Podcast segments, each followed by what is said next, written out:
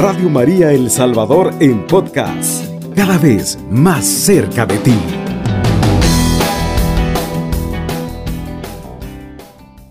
El Génesis en el capítulo 1, versículo 26 y 27 nos dicen, nos dice que el hombre fue creado a imagen y semejanza de Dios. Obviamente que si fue creado a imagen de Dios, este hombre tenía que haber sido creado en santidad. Dios creó al hombre en santidad de vida, lo creó santo. La misma perspectiva encontramos en el capítulo 2 del mismo libro de Génesis, donde con trazos un poco más específicos, el escritor sagrado nos relata que el hombre fue creado por Dios a partir del barro de la tierra, que fue colocado en, el, en un jardín exuberante de frutos que Dios había creado y que luego le creó a la mujer de una costilla, a partir de una costilla. Eh, la simbología es mucho, muy, muy extensa, ¿verdad? Porque nos está diciendo de que el hombre, el varón y la mujer fueron creados, fueron creados lo, lo que podemos llamar una unidualidad de personas, o sea, siendo dos, eran al mismo tiempo uno. Eso es lo que nos indica el hecho de que la mujer haya sido creado, creada de la costilla del hombre. O sea, eran un como un mismo ser. Al final del, del, del capítulo 2 se nos dice que ambos estaban desnudos, el hombre y su mujer, pero no se avergonzaban uno del otro. Esto quiere decir, eh, esto indica la santidad, el estado de santidad, el estado de gracia en la que habían sido creados. Es decir, Adán y Eva eran, fueron creados inmaculados, sin mancha, sin ninguna mancha, porque no existía el pecado en ese momento fueron creados inmaculados por Dios, fueron creados en la gracia de Dios. El estar desnudo significa el estado original, de inocencia original en el que, del que gozaba la primera pareja. O sea, fueron creados en santidad de vida, ¿verdad? Dios no puede crear algo que no sea santo, que no sea bueno, porque Dios es bueno y santo. Ahora bien, el pasaje idílico, el, el, el, el, panorama idílico que nos relata el, el, libro del Génesis en el capítulo 2, se nos viene abajo en el capítulo 3, donde nos dice, nos, no, nos dice el escritor sagrado, que la serpiente era la más astuta, el animal más astuto de todos los animales que había creado Dios. Esta se acercó a la mujer, y con una pregunta capciosa hace que la mujer eh, eh, le desvele o, le, le, hable a la serpiente del misterio del árbol. Le dice la serpiente a la mujer, le pregunta, eh, ¿cómo es que Dios les ha dicho, no coman de ninguno de los árboles del jardín? Veamos lo capcioso de la pregunta. De ninguno de los árboles del jardín. Dios no había dado esa orden, ese mandato. Dios, eh, eh, como tal, le va a aclarar la mujer a la serpiente, ¿verdad? Le dice la mujer, eh, podemos comer del fruto de los árboles del jardín, mas del fruto del árbol que está en medio del jardín, ha dicho Dios, no comerán de él, ni lo toquen siquiera, so pena de muerte, porque si comen de él, morirán, dice otra traducción. Entonces le va a contestar la mujer, de ninguna manera morirán. Es que Dios sabe muy bien que el día en que coman de él, se les abrirán los ojos, ¿verdad? Y serán como dioses. Interesante, la serpiente aquí presenta al, a Dios como un ser engañador. Dios ha engañado al hombre y a la mujer con una mentira. Les ha dicho de que eh, si comen de ese árbol van a morir. Un Dios engañador y un Dios celoso de su divinidad. Dios no quiere compartir su divinidad con el hombre. No quiere que el hombre sea semejante a él. Así es como eh, Satanás eh, siempre nos presenta a Dios, ¿verdad? Un Dios que, que, que engaña al hombre.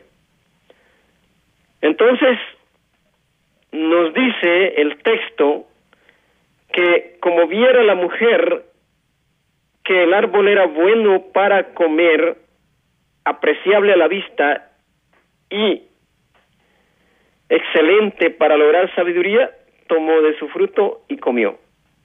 Veamos, interesante este, este, este, este versículo.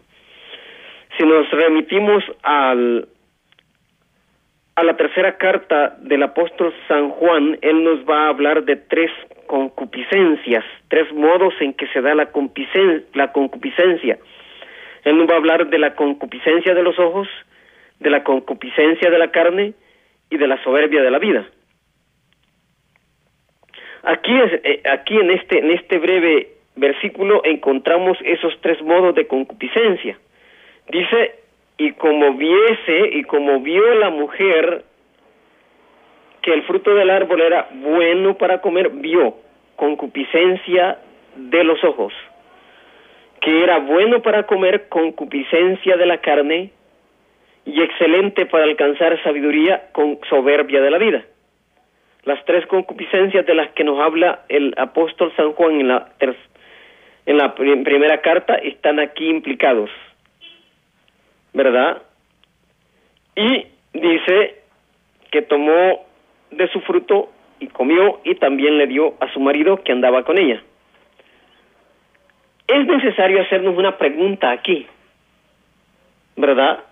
¿Por qué será que la, que la serpiente eligió a la mujer para seducirla y motivarla a que, a que comiera del fruto del árbol de la ciencia del bien y del mal, desobedeciendo un mandato que Dios les había dado.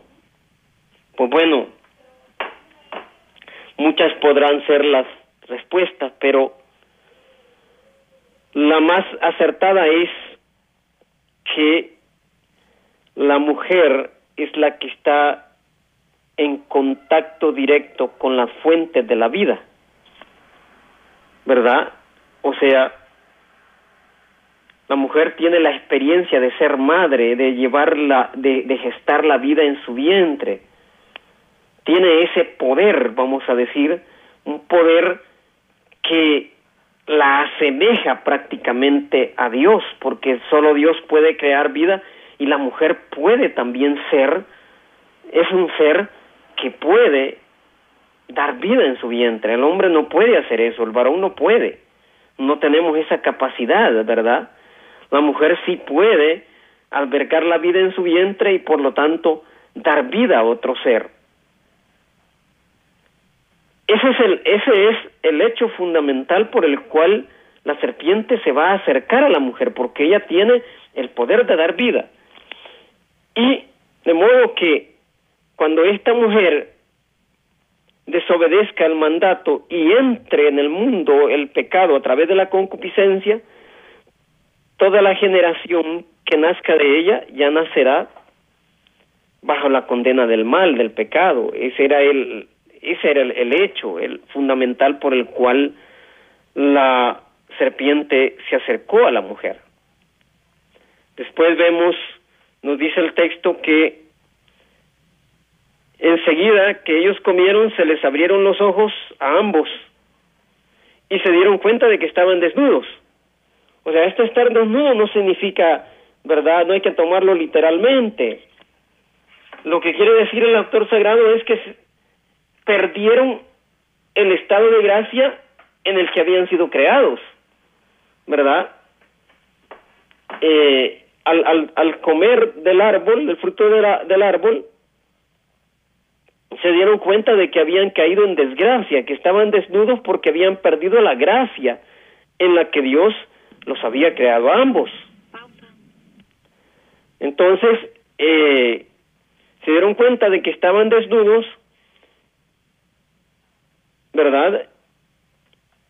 Y este, porque perdieron el estado de gracia en el que se encontraban, en el que Dios lo había creado, o sea, ya no eran inmaculados, perdieron ese estado original de gracia. Vamos a irnos a la pausa, queridos hermanos, ya volvemos con ustedes. Usted sintoniza la franja sacerdotal. Bueno, continuamos. Eh, el texto entonces del Génesis 3 nos dice que luego oyeron el ruido de las de los pasos de Yahvé Dios que se paseaba por el jardín a la hora de la tarde, a la hora de la brisa, y el hombre y su mujer se ocultaron de la vista de Yahvé, Dios, por entre los árboles del jardín. O sea, después de haber pecado, de haber perdido la gracia, ya no pueden estar, ya no pueden aparecer frente a Dios, ya no resisten su presencia. Eh, eh, vemos ahí una primera, una, una segunda consecuencia. La primera consecuencia del pecado es que descubren ellos que están desnudos. Se dan cuenta que han perdido el estado de gracia, están desnudos. El segundo, la segunda consecuencia es que ya no resisten ya no pueden estar frente a Dios, han perdido esa gracia, la vestidura, el estado de gracia en el que han sido creados, habían sido creados, y ahora ya no pueden, ya no soportan la presencia de Dios, tienen que esconderse, tienen miedo de Dios. Esa es como una, una, segunda consecuencia del, del pecado que originó la desobediencia, ¿verdad? Entonces Dios le dice al hombre, ¿dónde estás? le pregunta, y, el hombre le contesta, eh, tuve miedo porque estoy desnudo y me escondí. Entonces Dios le dice, ¿y, y, y quién te ha hecho ver que estaba desnudo? ¿Acaso has comido del árbol que te prohibí comer? El hombre le dice, la mujer que me diste eh, me dio del árbol y comí del fruto del árbol y comí. Vean qué, qué interesante, ¿no? Eh, eh, ahora resulta de que Dios es culpable indirecto del pecado que el hombre ha cometido. la mujer que tú. Hay, dos acusaciones, una directa y una y otra indirecta. La mujer, la mujer que tú me diste, o sea, en primer en primer lugar está la mujer que fue la que la, que provocó el pecado según según el texto y pero esta mujer es la que Dios le dio al hombre, o sea, la mujer que tú me diste, hay dos culpables aquí, la mujer directamente y Dios, porque eh, eh, eh, Él le dio a esa mujer, le creó a la mujer de la costilla del hombre. O sea, allí la unidualidad que se había establecido a través de la comunión de personas que nos narra el segundo capítulo, donde nos dice que la mujer fue creada de la mujer, ahí se rompe. El hombre toma distancia de la mujer. Ella es la que me hizo, me indujo al pecado. ¿Verdad? Ya podemos ver allí que el pecado ha provocado una división entre lo que entre los dos seres que habían sido creados como un mismo ser. Luego Dios cuestiona a la mujer y la mujer es, es sincera con Dios y le dice, la serpiente me sedujo y comí. Ella sí es sincera con Dios. Ella no le acepta que, que ella eh, eh, eh, fue seducida por, el, por la serpiente. Entonces Dios se dirige a la serpiente, ¿verdad? La maldice pero lo más llamativo está en el versículo 15. del, del mismo capítulo 3. Dice Dios, dice Dios a la serpiente, eh, enemistad pondré entre ti y la mujer, entre tu linaje y su linaje.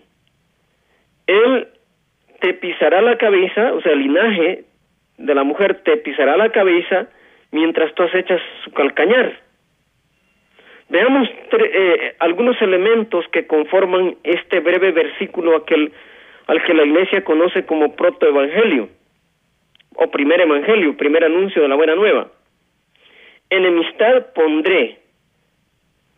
Dios va a establecer enemistad entre la serpiente y la mujer. Esta enemistad no la pone inmediatamente, sino que es a futuro, pondré, o sea, será a futuro, entre ti y la mujer, o sea, habrá una mujer, ¿verdad?, por la cual Dios va a establecer una enemistad.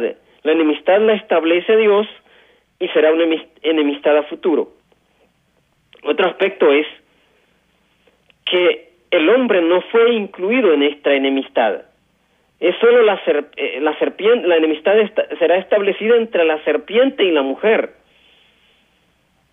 Por lo tanto, y como Dios es el que la establece, Dios tiene que resolver esa enemistad. Él también está incluido en esa enemistad, ¿verdad? Que se va a establecer en el futuro. Porque no dice Dios, enemistad pongo entre ti y la mujer en este momento, ¿verdad? No, él dice, enemistad pondré, es a futuro. El hombre queda excluido de esa enemistad. Y el otro punto es de que el linaje de la mujer, o sea, esa enemistad se extiende hasta la descendencia de ambos, de, de, la mujer y de la serpiente. Pero esa enemistad se va a resolver en cuanto que la descendencia de la mujer, obviamente está hablando de Jesucristo, aplastará la cabeza de la serpiente. Ahora nos vamos, hermanos, al capítulo 1 del Evangelio de San Lucas, donde se nos habla de la anunciación. Nos dice, al sexto mes envió Dios el ángel Gabriel a una, a una ciudad de Galilea llamada Nazaret, a una virgen desposada con un hombre llamado José de la casa de David. El nombre de la virgen era María. Veamos que aquí el evangelista ha tratado de resaltar la condición agraciada en la que se encontraba María.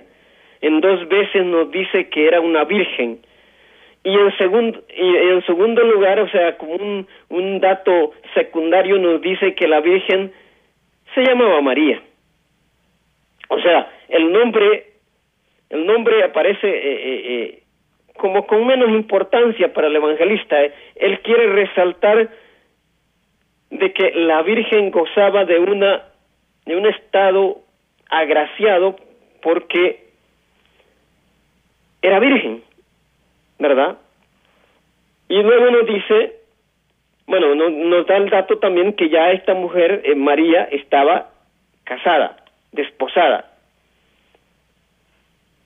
Y entonces entrando en donde estaba María, le dice, alégrate, llena de gracia, el Señor está contigo. Ella se conturbó por estas palabras y se preguntaba qué quería qué significaría aquel saludo.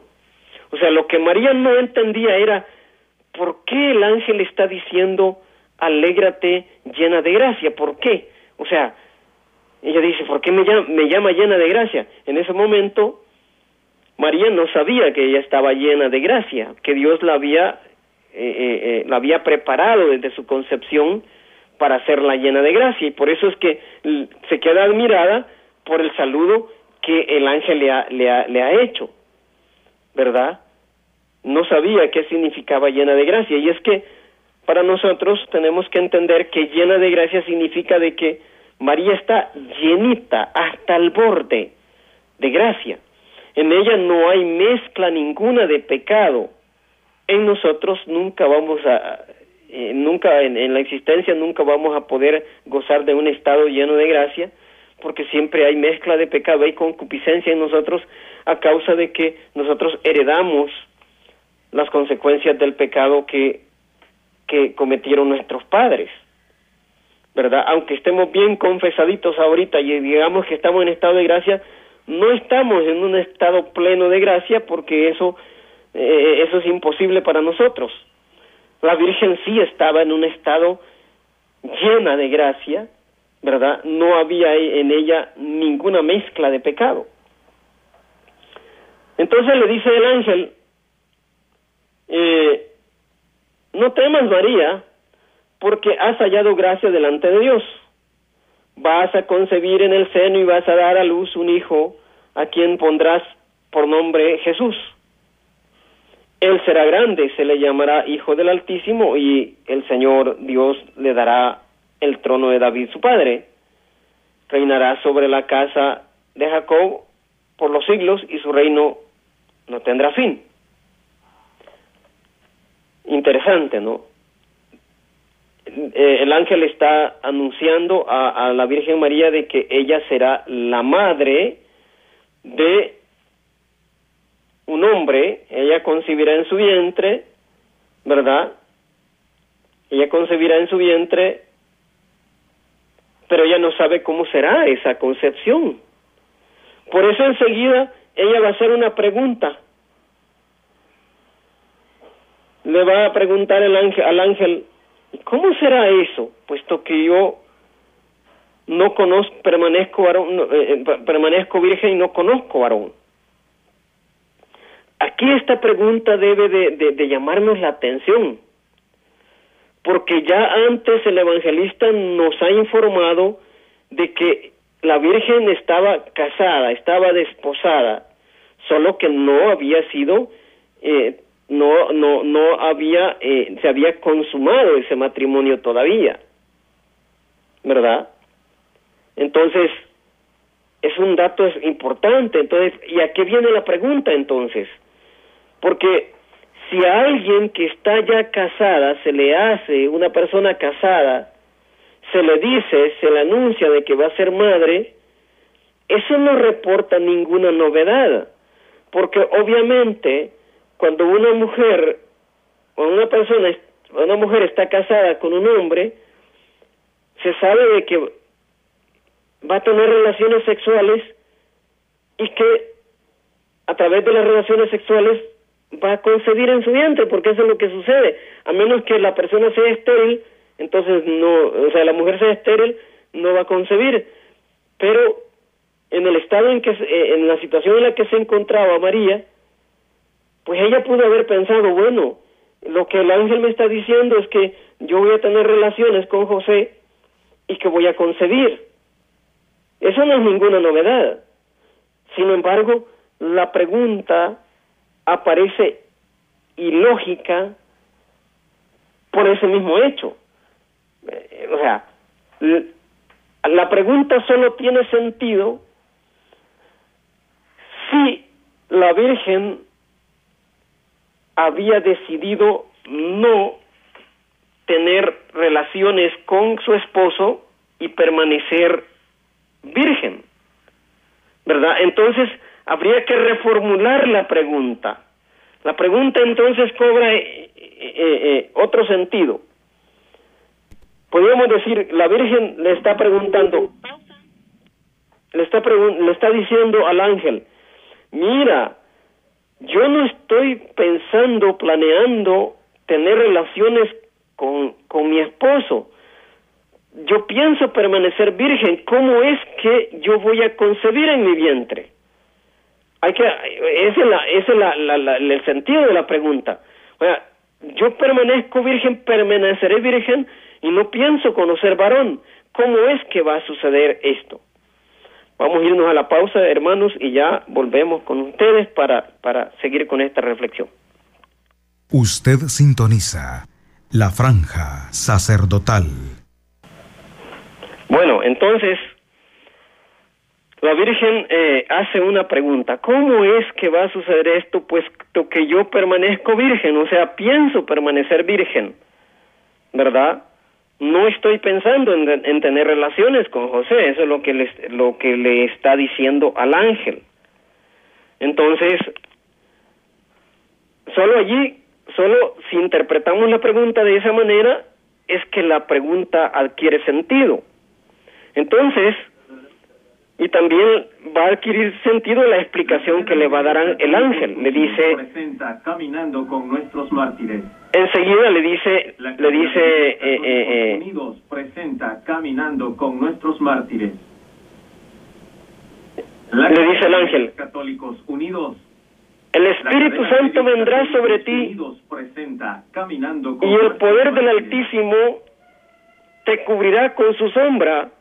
Por eso el, que ha de nacer será santo y se le llamará Hijo de Dios.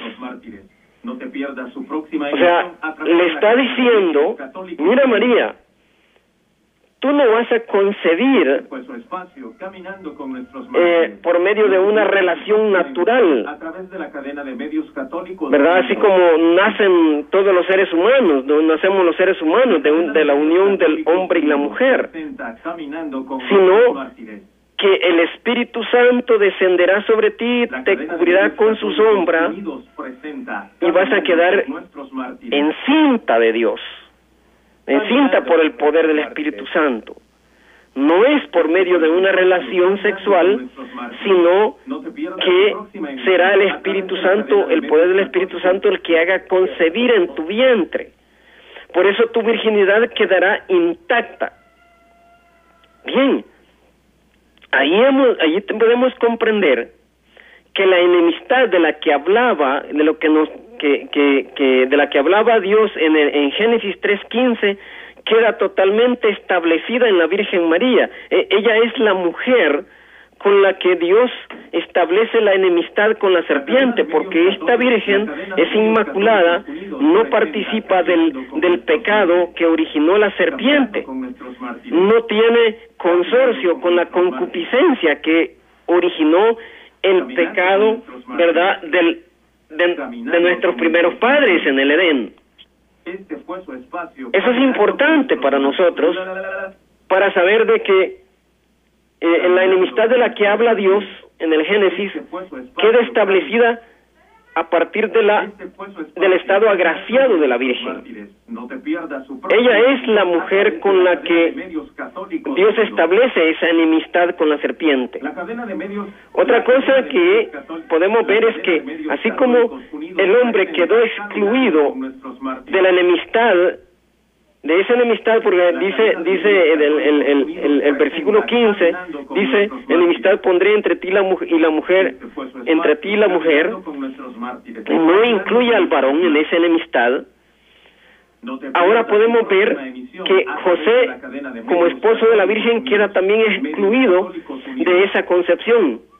O sea, esa concepción se da directamente de Dios a través del Espíritu Santo ¿verdad? La cadena de medios católicos eh, unidos presenta. José no participa de ese engendramiento, no va a ser padre biológico del niño. Unidos presenta caminando sino que eh, será Dios, será eh, eh, así como Dios ha establecido esa enemistad es Dios quien la resuelve.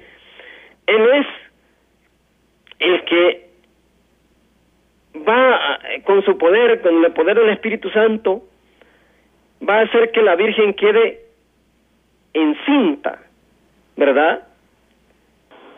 nuestras disculpas, hermanos, tuvimos una intervención de otro medio, ¿verdad? Entonces nos, nos desconectamos, pero habíamos, estábamos, quedamos en que estábamos reflexionando acerca de Génesis 3.15, ¿verdad? Donde Dios estableció, eh, dice que va a establecer una enemistad entre la serpiente y la mujer. Como vemos, cuando el ángel le llama llena de gracia a la Virgen María, es porque la Virgen ha sido concebida sin pecado en el vientre de su madre. esa obra Dios la realizó preservando a María de, de, de toda consecuencia del pecado y con ello estaba estableciendo la enemistad de la que habla Génesis 3.15.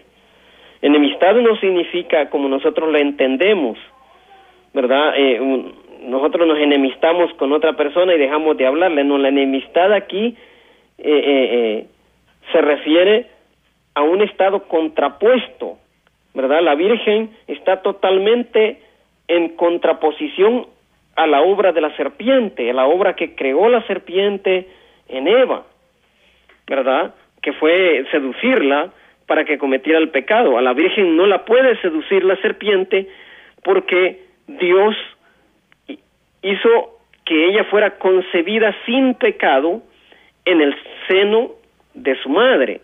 Por eso le llamamos inmaculada, sin mancha.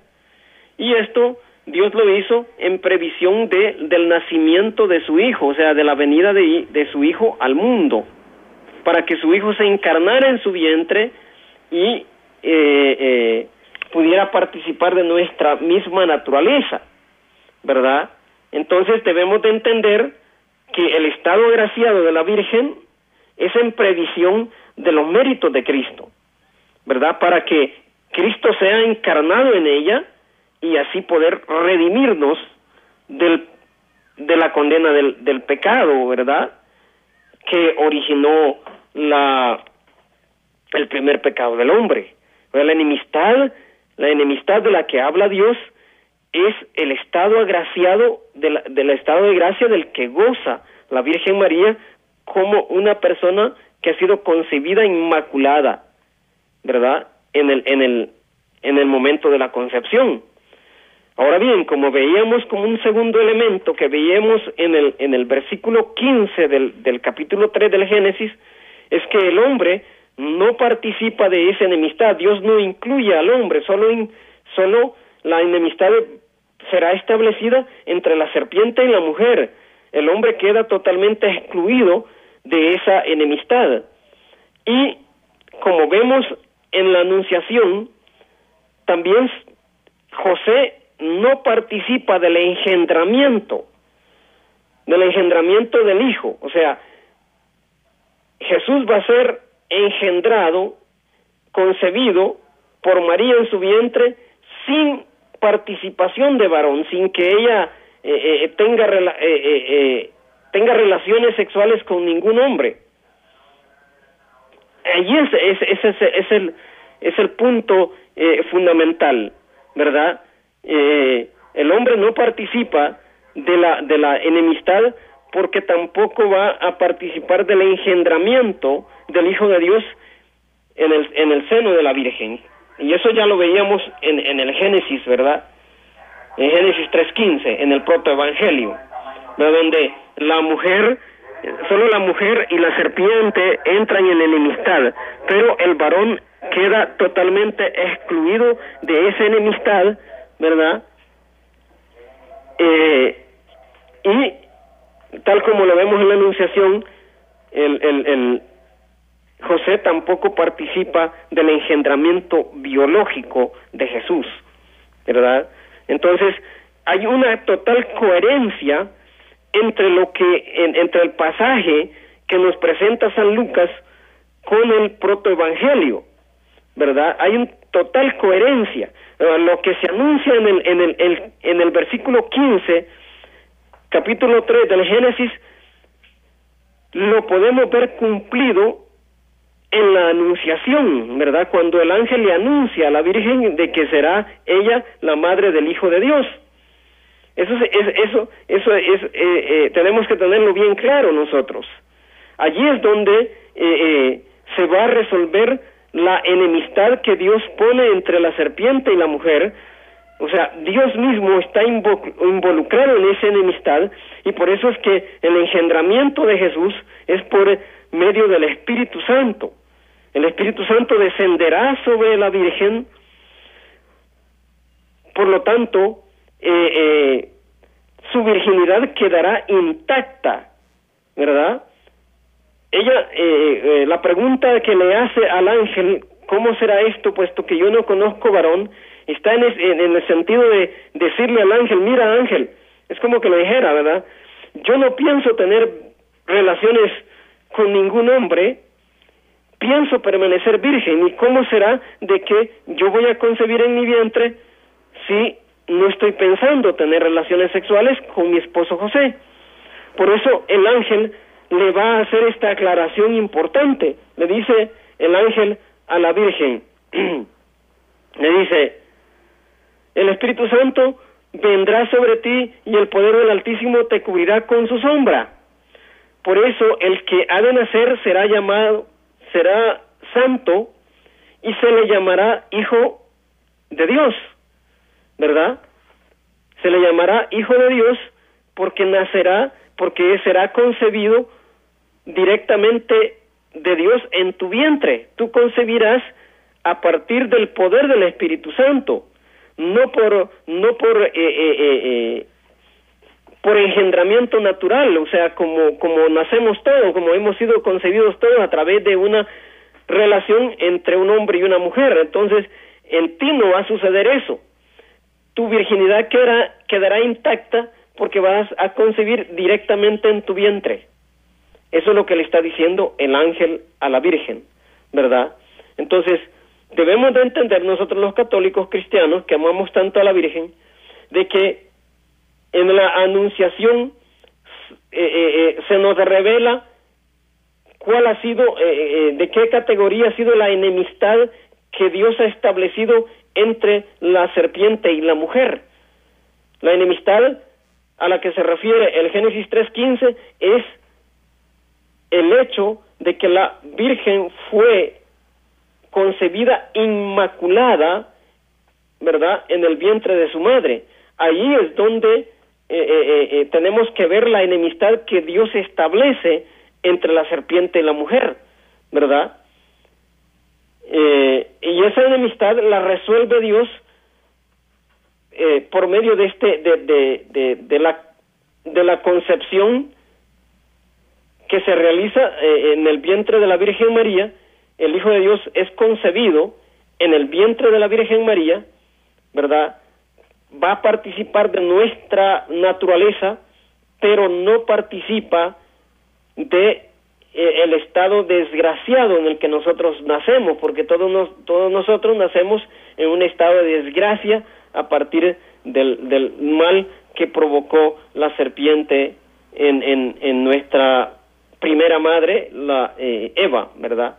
Entonces, eh, eh, nosotros debemos de creer firmemente de que la Virgen fue concebida sin mancha de pecado original, por lo tanto, ella es la mujer de la que nos habla el Génesis 3.15. La Inmaculada es el hecho de que la Virgen esté inmaculada, se haya sido concebida inmaculada, esa es la enemistad de la que habla Génesis 3.15. Bueno, hermanos, llegamos hasta aquí. Espero que esta reflexión les haya servido de mucho en su fe, ¿verdad? Para seguir amando y, y, a la Virgen María y pues obviamente eh, eh, eh, con la plena confianza de que ella es intercesora, es corredentora, porque en ella se gestó, en su vientre se gestó ¿verdad? La persona de Jesús por quien recibimos la salvación. Alabado sea Jesucristo. Con María por siempre sea alabado.